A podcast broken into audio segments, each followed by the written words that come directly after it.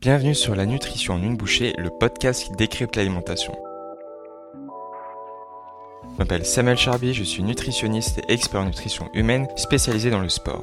On entend de plus en plus de personnes se définir comme végétarien, vegan ou encore végétalien. Autant de mots que de significations qui sont parfois difficiles à différencier et à bien comprendre. Mais pas de panique, dans cet épisode, vous allez devenir incollable sur le végétarisme. Déjà, c'est une pratique alimentaire qui exclut la consommation de viande, de poisson et de fruits de mer.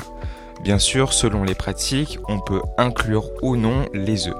Mais alors, est-ce que ce mode alimentaire est sans risque pour notre santé? Eh bien, pour répondre rapidement à la question, il est bien sûr possible de mener ce type d'alimentation à condition de faire attention à manger équilibré et diversifié. Cela peut même présenter des avantages nutritionnels par la consommation plus importante de fruits et de légumes riches en vitamines et en fibres, la consommation de féculents complets, de légumes secs, de fruits à coque, ainsi que moins de matières grasses animales.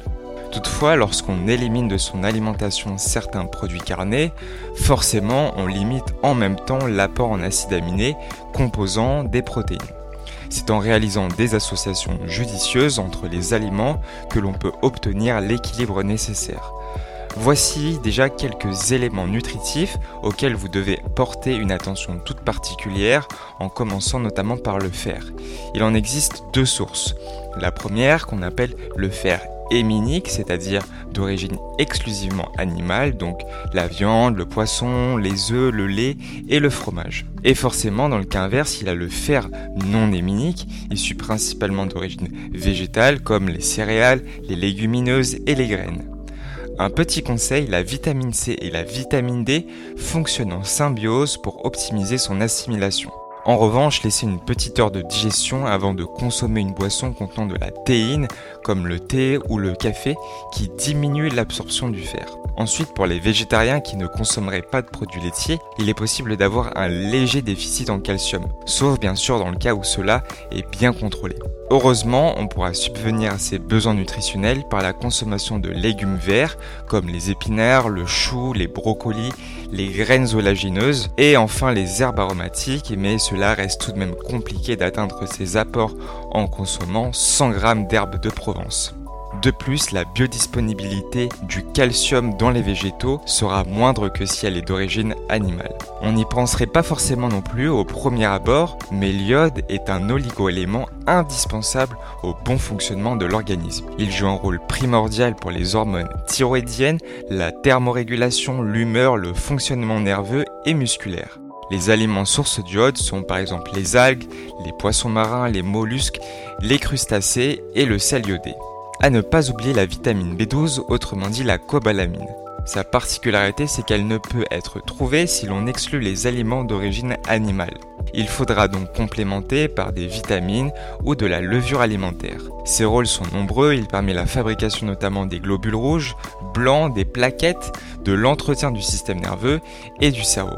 En cas de carence, les principaux effets relatés sont notamment des sensations de fourmillement et d'engordissement sans raison. Les aliments sources de cobalamine sont la viande, le poisson, les œufs ainsi que le lait. On retrouvera notamment la cyanocobalamine, qui est la forme de la vitamine B12 la plus étudiée et la plus stable. Elle peut être coûteuse, néanmoins on peut la retrouver sous forme de gélules, de comprimés ou encore d'ampoules en magasin bio, sur les boutiques en ligne ou en pharmacie sans ordonnance. Je pourrais aussi vous parler des oméga 3 qui sont un ensemble de trois acides gras indispensables à notre corps. Parmi les nombreuses vertus qu'on lui confère, on peut notamment retenir son rôle pour le bon fonctionnement de l'œil, le renouvellement des cellules nerveuses, anti-inflammatoires, également prévention des maladies cardiovasculaires. Parmi ces aliments, on retrouvera bien évidemment les huiles végétales comme celles de lin ou de noix, les graines olagineuses, les poissons gras comme le saumon, le maquereau, la sardine et l'anguille.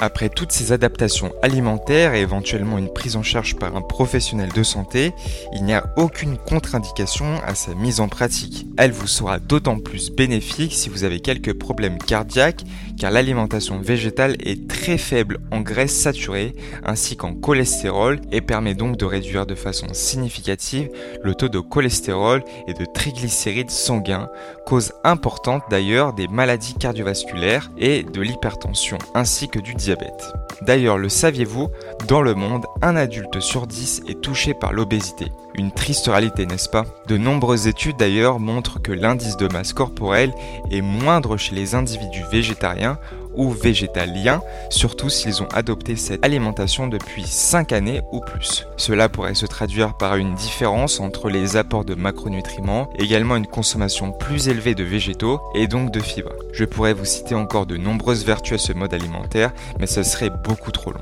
Donc désormais dites adieu aux préjugés d'antan, tout est une question d'équilibre et de diversité.